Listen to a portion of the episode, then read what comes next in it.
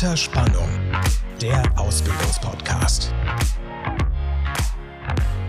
Hallo und herzlich willkommen bei unserer neuen Podcast-Folge Unter Spannung. Heute haben wir wieder zu Gast Frau Giesing. Schön, dass Sie da sind. Ich freue mich, dass ich hier sein darf. Vielen Dank für die Einladung. Sehr gerne. Ja, Frau Giesing, heute möchten wir uns gerne mit Ihnen über das Verfassen eines perfekten Anschreibens unterhalten. Ich glaube, wir kommen erstmal zu den Basics. Was sind denn so Dinge, die wir ähm, einfach förmlich beachten sollten in einem Anschreiben? Also wie sollte das aussehen? Sollte das möglichst schlicht gehalten sein? Ähm, wie viele Seiten sollten es sein? Und wie ist das überhaupt mit der Anrede? Also siezen oder duzen wir da?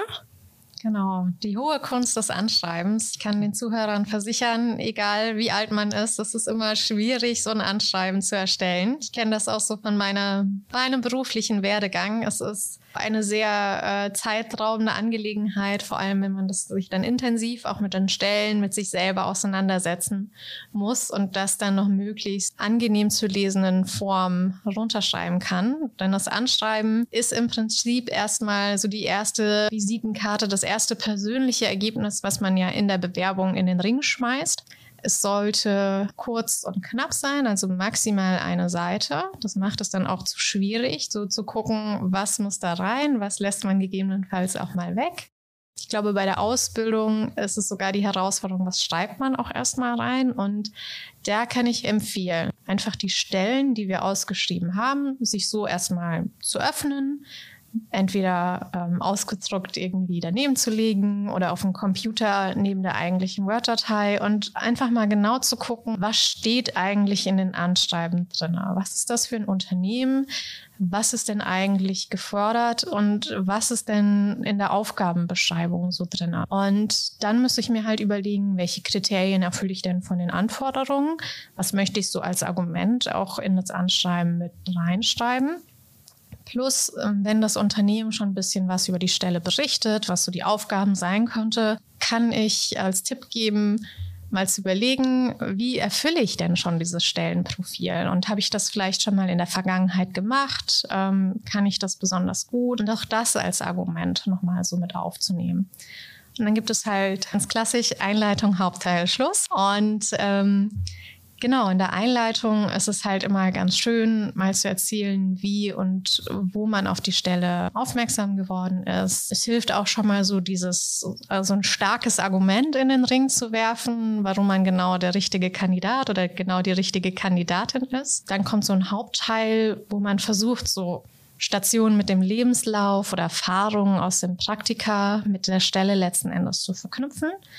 Und dann gibt es natürlich noch den Schluss, den man mit einem netten Schlusssatz dann letzten Endes ausklingen lassen kann. Schon mal versichert, unter den und den Kontaktdaten kann man einen erreichen und dass man sich auf das Gespräch freut und da einfach nochmal so einen runden Abschluss daraus zu generieren. Soll man dann auch am Ende schreiben, ich würde mich über eine Einladung freuen oder ich freue mich über eine Einladung? Also da wird ja auch immer so spekuliert, wie schreibt man das am besten? Soll man so wirklich selbstsicher rüberkommen oder doch lieber so ein bisschen zurückhalten? Ja, ach, bei der Bewerbung ist Selbstsicherheit immer Trumpf. Von daher würde ich allen empfehlen, immer die aktive Form zu nutzen und den Konjunktiv zu vermeiden. Okay. Und eine ganz, ganz beliebte Frage ist auch, siezen wir in der Bewerbung oder duzen wir in der Bewerbung? Mhm. Ich muss sagen, ich persönlich lege nicht so viel Wert darauf, aber mit der Sie-Form macht man nichts verkehrt. Und alles weitere regelt sich dann eigentlich im Vorstellungsgespräch oder bekommt man auch so mit, wenn die ersten Tage im Unternehmen anfangen. Auch da gibt es ganz unterschiedlichste Unternehmenskulturen. Manchmal verrät auch schon die Karriereseite, ob es eher das Du ist oder das Sie ist. Genau, aber prinzipiell ist es zumindest aus meiner Sicht dann nicht entscheidend, ob man so die Du- oder Sie-Form verwendet. Genau. Und wie lang sollte ein Anschreiben sein? Also sollte das nicht länger als eine Seite sein oder darf es auch mal mehr sein? Also ich persönlich finde, zwei Seiten sind definitiv zu viel.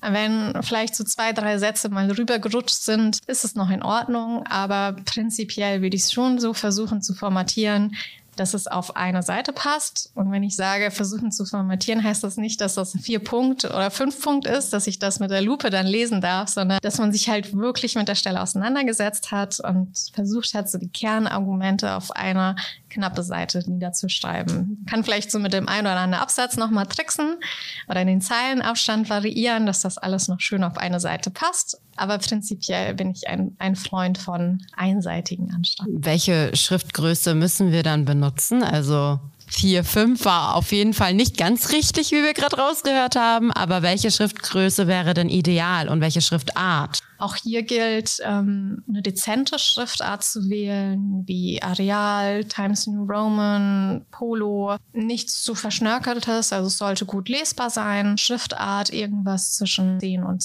12 von der Schriftgröße. Absätze kommt es immer gut, wenn man einen leichten Absatz von 1,25 Punkten oder sowas mit einbaut oder 1,5. Muss man dann mal insgesamt gucken, wie ist dann letzten Endes die Optik, wie ist die Textdichte. Also es kommt auch irgendwie sehr komisch rüber, wenn dann nur drei Sätze draufstehen und das ist so, das ist dieses klassische Anschreiben. Von daher das Format mit drei Absätzen, normale Schrift, normale Schriftgröße. Ja, das, das macht ein Anschreiben aus. Und es hilft ja bestimmt auch nochmal, das einem Freund oder der Familie zu zeigen. Ähm, der entdeckt ja bestimmt auch nochmal kleine Fehlerchen, die bestimmt auch nicht so gerne in Anschreiben gesehen werden. Oder ist das was, wo man mal drüber hinweg sieht? Also ein Anschreiben glänzt halt schon damit, dass es möglichst fehlerfrei ist. Deswegen gerne die Eltern oder Freunde nochmal drüber lesen lassen. Manchmal hilft es sogar, wenn man es ins PDF konvertiert oder nochmal ausdruckt und es einfach nochmal von einem etwas leicht veränderten Blickwinkel selber quer liest. Aber nichtsdestotrotz so kleinere Fehlerchen können mal passieren und ich sitze jetzt auch nicht da und zähle Komma-Fehler oder kringel die rot an, wie vielleicht beim Diktat so bekannt ist. ähm, allerdings, wenn das dann wirklich in jedem Satz passiert, dann fragt man sich natürlich auch, wer sitzt da vor mir und warum sind da so viele Fehler drinne und ist das jetzt wirklich eine interessante Stelle und hat sich derjenige halt oder diejenige Gedanken gemacht, wenn das dann wirklich so fehlerhaft mit dran angegeben wird. Was ich zum Beispiel auch als absolutes No-Go empfinde, ist, wenn der Ansprechpartner quasi mit dem falschen Titel angesprochen wird. Also ich bin nicht Herr Giesing, sondern Frau Giesing. Gut ist halt auch immer noch mal doppelt zu checken, wenn es einen Ansprechpartner gibt, dass halt derjenige auch mit dem richtigen Namen angeschrieben wird. Das ist schon mal so dieses allererste Signal, hat sich der Bewerber oder die Bewerberin mit der Stelle beschäftigt, mit dem Unternehmen beschäftigt und von daher am besten nochmal doppelt checken, ob alles richtig geschrieben ist und die richtige Anrede verwendet wird.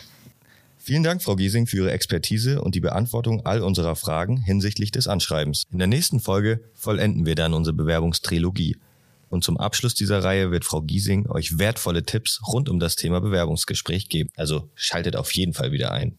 Und folgt uns auf Instagram unter Ausbildung-Essernetz. Dort findet ihr weitere Informationen. Wir gewähren euch exklusive Einblicke hinter die Kulissen und stellt eure Fragen, die wir dann hier im Podcast oder bei Instagram beantworten. Wir bleiben unter Spannung. Und ihr hoffentlich auch.